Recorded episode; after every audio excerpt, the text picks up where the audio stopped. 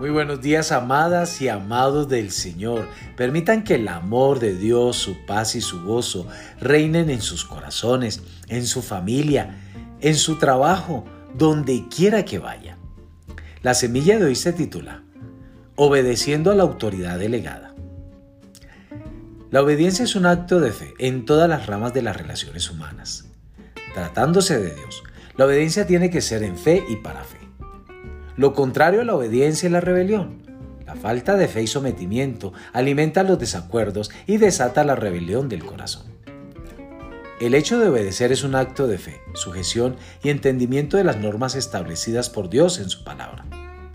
La obediencia evidencia una identidad de fe en aquellos que tienen el conocimiento de los mandamientos de Dios. Ahora, la obediencia tiene diferentes niveles que evidencian el entendimiento de la voluntad revelada de Dios, aplicables no solo directamente a Dios, sino también a las instancias en las que Dios ha delegado autoridad y a las cuales también se les debe obediencia y sujeción, tales como las autoridades civiles, los padres, los pastores y muchas más autoridades. Efesios capítulo 6, verso 1 hace un énfasis en la obediencia a los padres.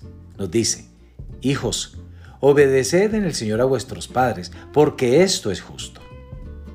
La palabra obedecer es literalmente la palabra griega estar bajo. Significa estar bajo la autoridad de otro, en este caso de los padres. Esto no solamente significa que los hijos tienen la responsabilidad de obedecer, sino que los padres tienen la responsabilidad de enseñarles a sus hijos la obediencia.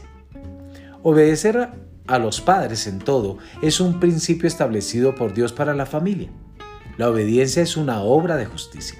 Así que para los hijos, la obediencia a los padres es un deber en la vida cristiana.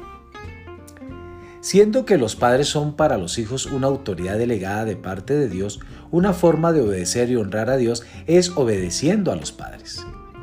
De modo que los hijos no deben obedecer porque los padres quieren, sino porque así lo ha dispuesto el Señor. Aun cuando el compromiso de obediencia es con los padres, la razón es porque Dios lo ha establecido como un mandato. Para los hijos la obediencia a los padres es una sagrada responsabilidad delante de Dios.